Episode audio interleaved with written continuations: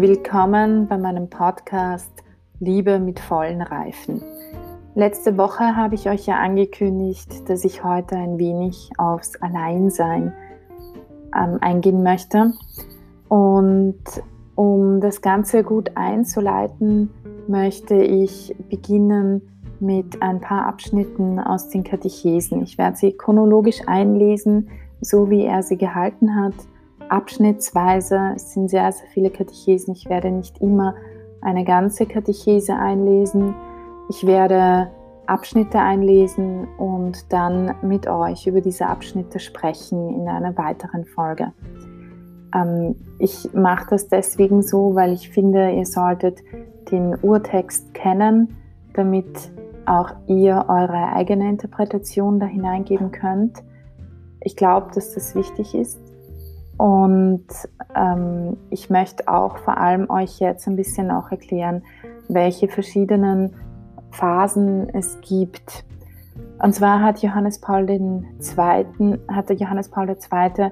mal begonnen mit dem Anfang. Er bezieht sich nämlich an sich auf diese Frage der Pharisäer an Jesus, was die Ehescheidung betrifft, und auf die Antwort Jesu. Und in der Antwort Jesu hat äh, Jesus den Anfang sehr betont, also den Ursprung des Menschen. Und das hat Johannes Paul II. dazu veranlasst, in der Bibel nachzuschauen und sich zu, die Frage zu stellen, was meint Gott denn eigentlich, was meint Jesus mit dem Anfang? Also er meint damit auch die Erschaffung von Mann und Frau. Und damit hat er sich wirklich damit auseinandergesetzt, auch von dem, was er beobachtet hat, was er erfahren hat von der Sehnsucht der Menschen in ihrem Herzen und hat sich die Frage gestellt, was war anders in der Beziehung zwischen Mann und Frau vor dem Sündenfall und was ist durch den Sündenfall zerrissen worden? Und gibt es die Möglichkeit, in dieser Zeit wieder einen Weg zum Ursprung zu gehen und wie. Und das ist die Grundlage, auf der die gesamte Theologie des Leibes aufgebaut ist.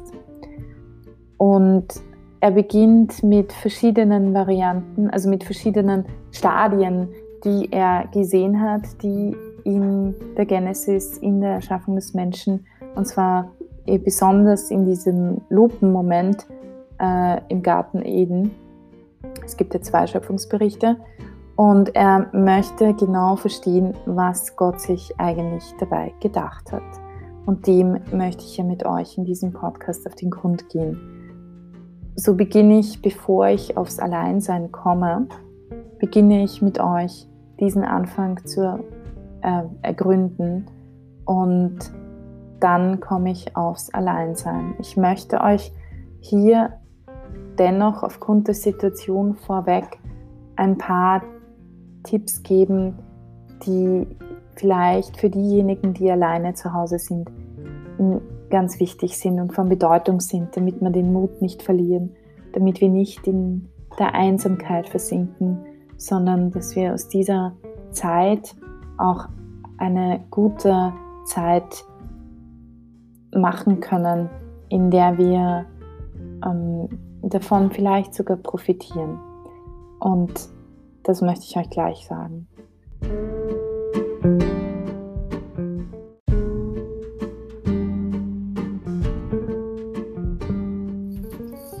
In dieser Zeit der Einsamkeit, für diejenigen, die ganz alleine zu Hause sind, gibt es natürlich einige Tipps, die wahrscheinlich viele von euch schon gehört haben. Schlaft nicht in den Tag hinein, macht euch einen Tagesplan von dem, was ihr gerne tun möchtet was ihr alleine vielleicht schon immer machen wolltet. Verfallt nicht in, ins dauernde Fernsehen. Macht euch nicht wirr, indem ihr dauernd die Nachrichten hört. Nehmt euch die Zeit, beschäftigt euch mit Dingen, mit denen ihr euch schon immer beschäftigen wolltet und die ihr auch noch nicht tun konntet. Und auch vor allem wegen dem körperlichen, schaut, dass ihr euch irgendwo einen Raum, einen Zeit, einen Platz schafft, wo ihr ein wenig Körpertraining machen könnt. Schaut, dass ihr jeden Tag ähm, eine Viertelstunde bis eine halbe Stunde euch mindestens bewegt. Ähm, lauft in der Wohnung hin und her, wechselt Sitzen und Stehen ab mit was immer ihr macht. Ähm, all diese Dinge, das sind einmal rein äußerliche Dinge, die aber helfen können, uns zu strukturieren.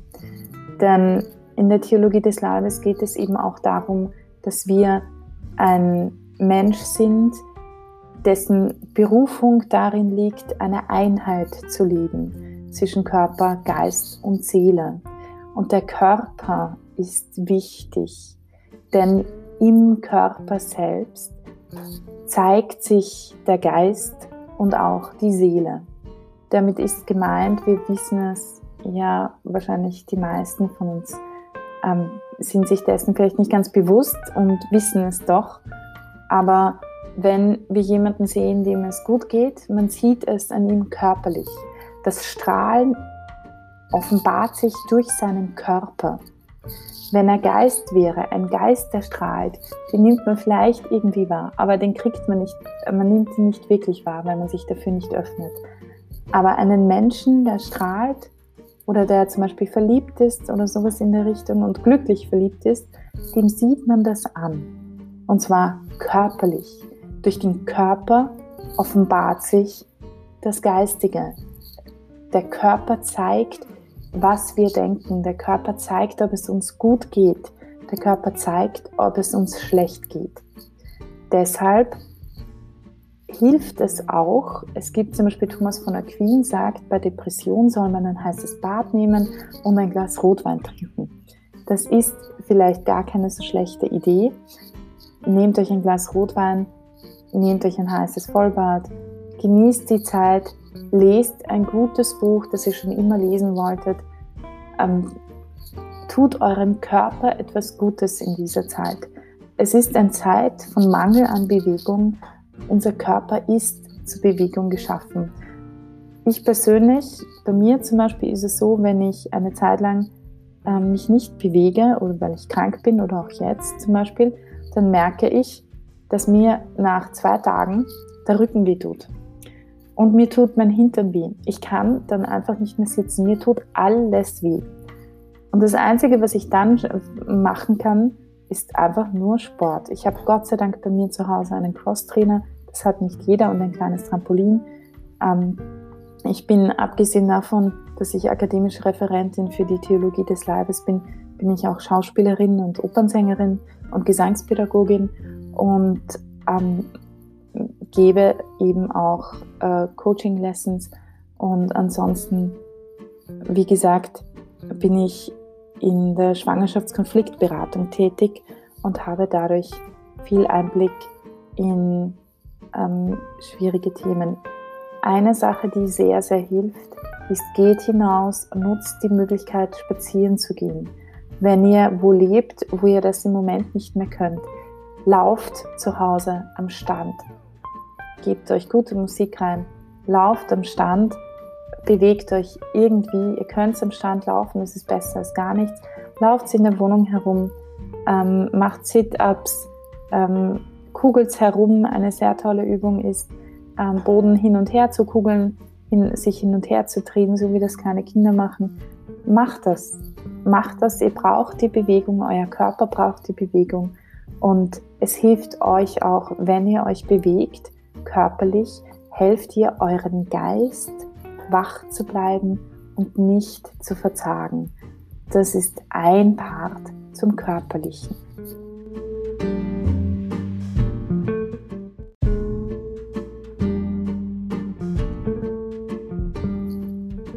Da wir aber eben eine Einheit von Körper und Seele sind, möchte ich euch ein paar Tipps geben, die für eure Seele gut sind.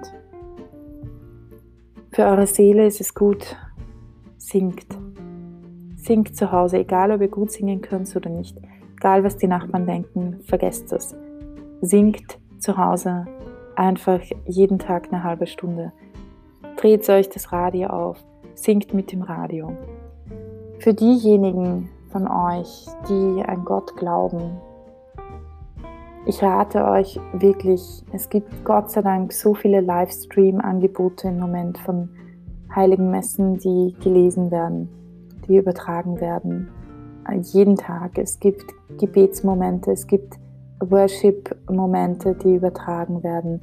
Das Gebetshaus Augsburg macht einen Dauer-Livestream, so was ich gesehen habe, mit Worship-Musik. Legt das auf, tanzt dazu, äh, tanzt zu Worship-Musik, betet Gott an. Ähm, geht auch in die Stille des Gebets für die Katholiken unter euch. Nutzt die Zeit, betet einen Rosenkranz. Ich habe lange gebraucht, dieses Gebet für mich zu entdecken, sehr, sehr lange, wirklich. Und ähm, das kommt auch aus meiner Geschichte heraus. Ich bin ökumenisch aufgewachsen. Ich hatte mit ähm, Heiligen, mit, äh, mit äh, Maria hatte ich lange ein bisschen ein Problem, ähm, weil ich eben zur Hälfte auch evangelisch aufgewachsen bin. Und ich habe diese Schätze für mich erst entdecken müssen. Ich habe mein Denken erneuern müssen, weil ich ähm, lange nicht verstanden habe, was der Wert dieser Gebete ist. Und ich habe eine Sache wirklich verstanden. Der Rosenkranz mittlerweile ist wirklich ein sehr meditatives Gebet geworden. Und ich merke, wenn ich müde bin, wenn es mir schlecht geht und ich gehe in, diese, in dieses Rosenkranzgebet hinein, dass ich wieder frischer werde. Und es gibt eine Stufe im Rosenkranzgebet am Anfang, wenn man ihn erst lernt. Dann dauert es eine Zeit, weil man so mit den Worten beschäftigt ist, die man sagt. Aber das Ziel vom Rosenkranz sind nicht allein die Gebete, die man spricht. Das Ziel vom Rosenkranz ist das Leben Jesus Christus nachzuvollziehen und nachzugehen und sich daran zu erinnern. Es geht darum, das Leben von Jesus in sich aufzunehmen. Deswegen sind die Geheimnisse des Rosenkranzes so wichtig.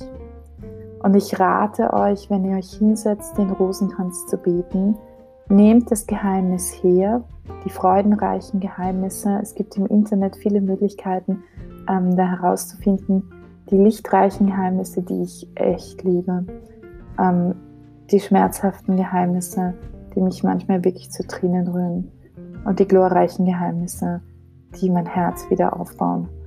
Und geht hinein, nehmt das Gesetzchen her, schlagt die Bibel auf, lest den Abschnitt aus irgendeinem der Evangelien. Die freudenreichen Geheimnisse, kann ich euch gleich sagen, findet ihr im ersten und zweiten Kapitel des Lukas-Evangeliums. Darum geht es. Das sind die freudenreichen Geheimnisse. Ihr könnt mit die ersten zwei Kapitel des Lukas-Evangeliums durchgehen. Nehmt es, betet den Rosenkranz und ihr werdet merken, es ist wie eine Schwangerschaft. Am Anfang bleibt ihr an den Worten hängen und irgendwann werden die Worte so normal, dass ihr beginnt, dass dieses Geheimnis in euch immer stärker herausbricht. Immer tiefer denkt ihr nicht mehr an die Worte, sondern ihr beginnt euch zu überlegen, wie war das eigentlich mit der Verkündigung, mit dem Engel, der dort war? Wie hat, muss sich Maria gefühlt haben? Ähm, für mich zum Beispiel eine Sache, sie ist schwanger, sie ist in einer schwierigen Situation, ihr ist klar, sie würde eigentlich gesteinigt werden. Niemand wird ihr abkaufen, dass, das, dass Gott äh, sozusagen der Vater dieses Kindes ist. Und sie beginnt ähm, sie vertraut dennoch, weil sie denkt, okay, sieht nach einer schlechten Situation aus, aber Gott hat sein Versprechen gegeben, mir wird nichts geschehen, denn es liegt ja in seinem Plan, dass dieses Kind geboren werden wird. Also kann es nicht sein, dass, stein, dass ich gesteinigt werde. Er wird einen Weg finden, ich habe keine Ahnung wie. Und dann sagt dir der Engel, deine Verwandte, deine Cousine, Tante, wer auch immer, Elisabeth, ist ebenfalls schwanger. Da weiß Maria, ich gehe dorthin. Erstens braucht sie meine Hilfe, aber zweitens gibt es niemanden auf dieser Welt, der meine Situation sonst verstehen könnte, außer Elisabeth. Denn ihr ist etwas Ähnliches geschehen. Und damit wusste sie, dass sie dorthin geht. Das finde ich sehr toll. Solche Gedanken kommen einem dann, dass man sich fragt, okay, wie war das eigentlich? Das ist mein Tipp für geistliche Hilfen beim Alleinsein. Ähm, das ist jetzt für mich eine Sache, andere haben andere Tipps. Äh, geht's wirklich hinein, nutzt diese Zeit, nutzt sie auch zur Zeit der Erholung für euch. Und das Gebet ist wichtig, damit ihr nicht verrückt werdet. Und es ist auch wichtig, damit ihr euren ähm, Mut nicht verliert und damit ihr nicht einsam seid.